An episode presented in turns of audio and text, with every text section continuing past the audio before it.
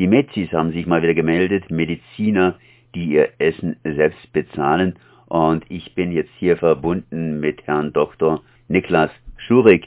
Erstmal herzlich gegrüßt. Hallo.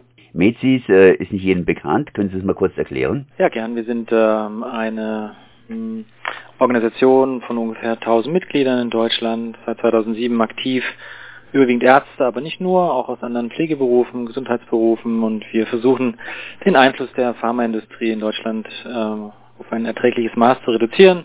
Das geht über Arbeit gegen Interessenkonflikte in Fortbildungen, bei Leitlinien, Pharmawerbung, auch bei Laien. Ja, die Themenvielfalt ist äh, gegeben. Ja, und da muss ich mich jetzt gleich mal weiterbilden lassen. Sprich, CME. Das heißt, es geht hier eigentlich um eine Fortbildungsveranstaltung, die Sie kritisieren. Und da habe ich auch noch gleich, bevor wir da richtig schon einsteigen, eine weitere Frage. Und zwar CME Fortbildungsveranstaltung. Was heißt denn das CME? Continuous Medical Learning heißt, Ärzte müssen, oder Education, Ärzte müssen ähm, ihrer ähm, in ihrem Berufsstand oder der kassenärztlichen Vereinigung der Ärztekammer 250 Punkte, also Fortbildungspunkte für eine Lerneinheit von sagen wir, eine Stunde zum Beispiel nachweisen in einem ähm, bestimmten Zeitraum, um quasi überhaupt ähm, ähm, tätig sein zu dürfen. Sie müssen sich fortbilden, damit sie überhaupt Arzt sein dürfen in Deutschland. Und ähm, das ist ja an sich auch gut so, dass diese Punkte dann von der Ärztekammer zertifiziert werden. Sprich, die Ärztekammer sollte sich die Veranstaltungen angucken, die da ähm, sich zur Zertifizierung anmelden und dann diese genehmigen, aber natürlich nicht die, die von der Pharmaindustrie finanziert werden, weil die eben wahrscheinlich keine gute Fortbildung darstellen, sondern meistens Werbung sind. Und genauer da ist der Knackpunkt. Die Ärztekammern haben ein großes Problem, ähm, Pharmafirmen ähm, äh, auszuschließen, weil es momentan mehrere Urteile und laufende Verfahren gibt, äh, die eben zeigen, dass die ähm, Richtlinien, die die Ärztekammern haben, eben nicht ausreichend gut waren und sind und das fällt jetzt den Ärztekammern äh, auf Landes-, aber auch auf Bundesebene eben auf die Füße und die Pharmafirmen freuen sich, weil momentan so ziemlich alles zertifiziert wird, auch wenn es eindeutig äh, nicht der Fortbildung, sondern der Werbung dient. Und da haben Sie ein ganz besonderes Symposium herausgegriffen, ein Covid-Symposium der Paul-Martini-Stiftung, die am 7. und 18. November, sprich jetzt hier praktisch stattfinden soll. Was hat es mit diesem Symposium am 7. und 8. November auf sich? Die, äh, diese Stiftung möchte da über Corona reden und ähm, über die Therapie, Impfungen, aber auch Medikamente, die, äh, wie sie funktioniert haben, wie neue funktionieren können. Das darf sie auch gerne, ähm, aber die Palmatini Stiftung wird vollständig von der Pharmaindustrie finanziert. Das ist auch kein Geheimnis. Ähm, der Verband der Forscher und Arzneimittelhersteller Deutschlands, dem 48 äh, der führenden Pharmafirmen angehören, der finanziert diese Stiftung. Diese Stiftung ist also einfach nichts anderes als ein Strohmann, um hier Fortbildung ähm, unter einem einigermaßen netten Ambiente anzubieten, aber ist halt nicht unabhängig und deshalb äh, darf diese Veranstaltung natürlich auch nicht zertifiziert werden, sondern das ist einfach Werbung, nichts anderes. Dummerweise ist dieses Symposium leider sehr hochkarätig besetzt worden. Da sind der Kollege Drosten, die Kollegin Ziesig mit dabei und was ich besonders schlimm finde, ist, dass die Leopoldina, also eigentlich die eine nationale Institution, die auch durch Bundesmittel finanziert wird, hier sogar Schirmherrschaft oder Mitveranstalterin geworden ist. Und es kann natürlich einfach nicht in deren Interesse sein, dass eine, eine Pharma-Werbeveranstaltung von einer Bundes, ähm, also zumindest mitfinanzierten, äh, eigentlich neutralen Trägerschaft hier geadelt wird. Ne? Das ist einfach der Interessenkonfliktfreiheit und der Neutralität auch einfach abträglich. Gab es sowas schon häufiger, dass eben entsprechend finanziert und hochrangig finanziert worden ist? Ja, das ist sogar, glaube ich, einfach zwischenzeitlich Standard, wenn Sie Blockbuster haben, also Medikamente, die Sie gut reinbringen wollen, dann brauchen Sie einfach, ähm, haben Sie ein Konzept, was über die führenden Werbemarketingagenturen vorbereitet wurde und das läuft ja nicht nur für Deutschland ab, sondern das wird weltweit konzipiert. Da werden alle wichtigen Kongresse vorher gecheckt, da werden die Konkurrenten diskreditiert, da wird Marketing auf allen Kanälen gemacht und dazu gehören halt eben auch dass sie die politische Landschaft pflegen, dass sie Lobbyismus mit reinnehmen, dass sie die richtigen Leute ansprechen, dass sie die richtigen Veranstaltungen machen und jetzt gerade in diesem Bereich richtige Veranstaltungen heißt, sie versuchen eben Meinungsbildner oder äh, im Fachjargon heißen die Key Opinion Leader, also einfach die Meinungsführer der Ärzteschaft ähm, zu gewinnen, damit sie einfach ein positives Bild setzen können.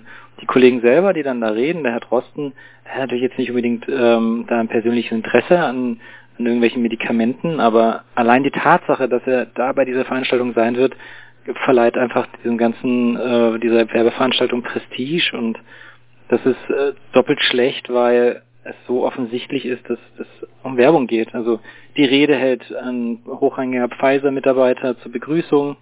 Auf dem Podium werden sie äh, auch wieder Menschen haben, die einfach direkt von der Pharmaindustrie finanziert werden. Und da muss man klar sagen, das ist keine Fortbildungsveranstaltung, das darf nicht zertifiziert werden. Das ist Werbung, gut gemachte Werbung, die kann man schon machen, aber dafür bitte keine Ärzte in die Fortbildung reinziehen. Das ist einfach nach unserem Berufsrecht überhaupt nicht zulässig. Wie soll denn dann überhaupt die Fortbildung für Ärzte stattfinden? Irgendwie müsste sie ja stattfinden. Und wenn die Firmen Werbung machen, könnte man sie, was sie jetzt auch machen, eben hineinziehen und heranziehen und es irgendwie ausgleichen. Sprich, äh, der eine wirbt für sein Produkt, der andere für sein Produkt. Und dann gäbe es vielleicht noch irgendwie so eine Art neutralen Schiedsrichter, so ganz romantisch gedacht. Wären das Möglichkeiten? Also wir haben ähm, leider oder Gott sei Dank schon seit Jahrzehnten eindeutige Daten, wie leicht äh, auch Ärzte natürlich beeinflussbar sind. Und ähm, es ist nachgewiesen, Ärzte, die häufig äh, Veranstaltungen dieser Art besuchen oder Pharma-Referenten in ihre Praxis lassen, machen eine schlechtere Therapie, verordnen gefährlichere Medikamente, die nicht lange bekannt sind, erzeugen höhere ähm, Arzneimittelausgaben Gaben und sind Leitlinien. Das heißt, es ist auch eine Gefahr für den Patienten, wenn Sie so einen Kollegen haben, der nicht ordentlich weitergebildet wird oder eben Pharmareferenten hat. Also wir können nicht irgendwie sagen, weil jede Pharmafirma da jetzt da ist, wird es einen ausge ausgeglichenen Überblick geben. Nee, nee. Die Pharmafirmen teilen sich den Markt in dem Bereich auf meistens. Ne? Und da gibt es keine relevante Konkurrenz. Die wissen schon ganz genau, äh, wie sie was rüberbringen. Also wir, wir können Pharmafirmen nicht die Fortbildung machen lassen gibt genug kleinere Anbieter auch äh, oder auch äh, Universitäten oder selbst Ärztekammern, die neutrale Fortbildungen stemmen und das kostet halt Geld. Ne? Und äh, wenn sie natürlich ein kleines Budget haben und dann gegen ein Unternehmen antreten müssen, was eben unbegrenzte Ressourcen personell und finanziell hat, dann ist dieser Markt verzerrt, weil beide werden von der Ärztekammer gleich behandelt und angeguckt. Und das ist ein riesiges Problem. Ärztekammern können hier aktuell nicht ordentlich zertifizieren. Die haben Urteile, die gegen sie sprechen und äh, der Markt äh, ist einfach ungleich. Ne? Wenn Sie jetzt, wenn der Arzt sich gut fortbilden möchte, dann kann er das tun, aber er muss eben für ein Wochenende 400 Euro an Fortbildung hinlegen. Dann hat er auch eine richtig gute Fortbildung, weil er eben keine Pharmafirmen drin hatte, sondern einfach kompetente Kollegen, die neutral fortbilden. Er kann aber auch einfach auf so ein Pharmasymposium gehen, da gibt's noch nette Canapés und da kriegt er noch abends ein gutes guten Glas Wein und äh, hat nichts bezahlt und noch Punkte bekommen, aber er hat eben keine Fortbildung, sondern Werbung genossen. Und das fällt uns auf die Füße. Wir haben Arzneimittelausgaben, die sich überhaupt nicht mehr deckeln lassen. Wir haben eine schlechte Versorgung in bestimmten Bereichen und äh, das ähm, dürfen wir nicht zulassen. Warum aber machen dann so bekannte Kollegen mit, die dann praktisch vor den Karren sparen lassen der Pharmaindustrie? Ja, das ist teilweise eben, ähm, haben Sie, wenn Sie jetzt die Kollegen anschauen, äh, oder ja, in verschiedenen Bereichen eben, äh, dass sie Gelder bekommen von der Pharmaindustrie zu Recht, Aufwandentschädigungen, weil sie zum Beispiel als Berater oder als ähm, vortragender Referent äh, dafür Gelder bekommen. Ähm, beim Herrn Drosten kann ich mir vorstellen, dass er gar nicht mehr weiß, was da alles passiert, dass er das einfach, dass es einfach eine weitere Konferenz wie so viele ist.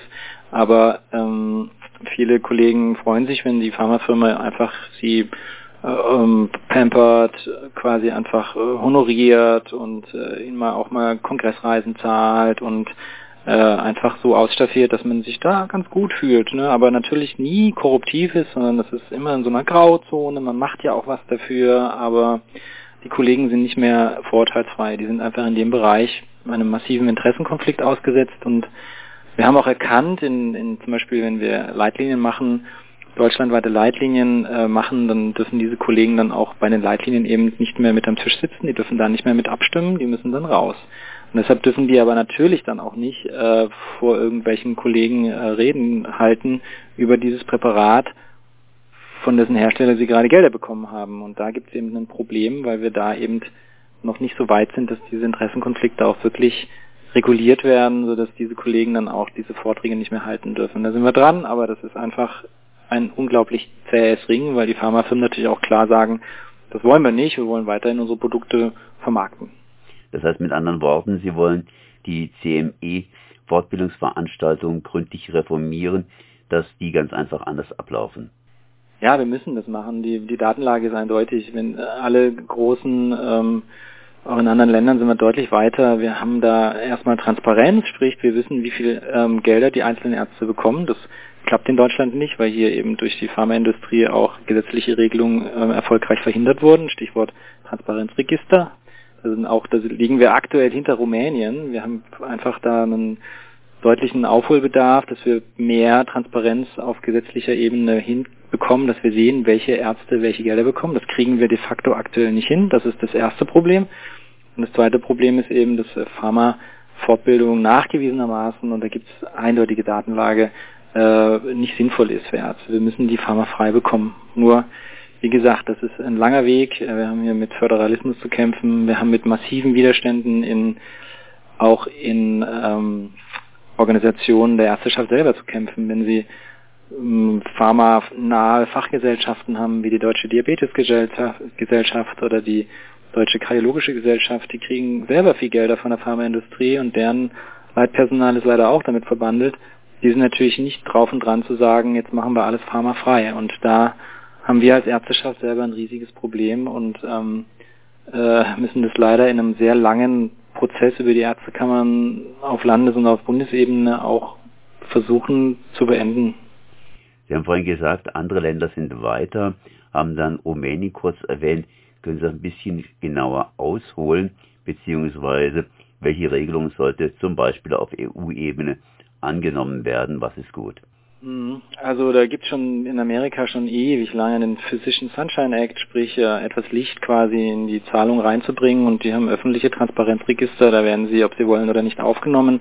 Das haben wir auch in vielen europäischen Ländern. Wir haben jetzt rechtliche äh, Vorgaben diesbezüglich ähm, auf Länderebene. Die Europäische Union selber hat leider auch ein riesiges lobbyistisches Problem da sich aufgebaut und äh, auf in Brüssel haben wir unglaublich viele Pharmalobbyisten, die sich sehr gut dagegen steuern, dass wir das auf EU-Ebene bekommen. Also zumindest ist mir da keine aktive ähm, Gesetzgebung bekannt, dass das vorangetrieben wird, aber die Länder können es ja selber machen und wir hatten schon vor Jahren die Empfehlung der Arzneimittelkommission der Deutschen Ärzteschaft und der Bundesärztekammer, die genau so ein ähm, Transparenzregister fördern und fordern, weil wir das im ersten Schritt brauchen, weil wir wissen gar nicht, welche Gelder wohin fließen, wie viel die Kollegen bekommen und äh, ohne Transparenz können sie überhaupt nicht richtig gucken, wo aktuell die größten Probleme sind. Mit anderen Worten, Metis wehrt sich dagegen, dass die Pharmaunternehmen immer noch hier auf CME-Fortbildungsveranstaltungen starken Einfluss nehmen können und die CME-Fortbildungsveranstaltungen geben den Ärzten Punkte, die diese wiederum brauchen, um eben weiterhin die Praxen normal betreiben zu können und sind deshalb leicht beeinflussbar. Genau so ist es. Das ist die Problematik und ähm, wir hatten noch eine andere Veranstaltung da angeschaut, da ging es um die Abnehmspritze Vegovi, das ist ja auch gerade in aller Munde und ähm, wenn Sie sich da diese Veranstaltung anschauen, sehen Sie auch, da redet quasi der Chef der Deutschen Adipositas-Gesellschaft ähm, über genau diese Spritze, erfordert den breitflächigen Einsatz und wenn Sie hinter die Kulissen schauen, sehen Sie, er kriegt Geld von Novo Nordisk, seine Fachgesellschaft kriegt Geld von Novo Nordisk.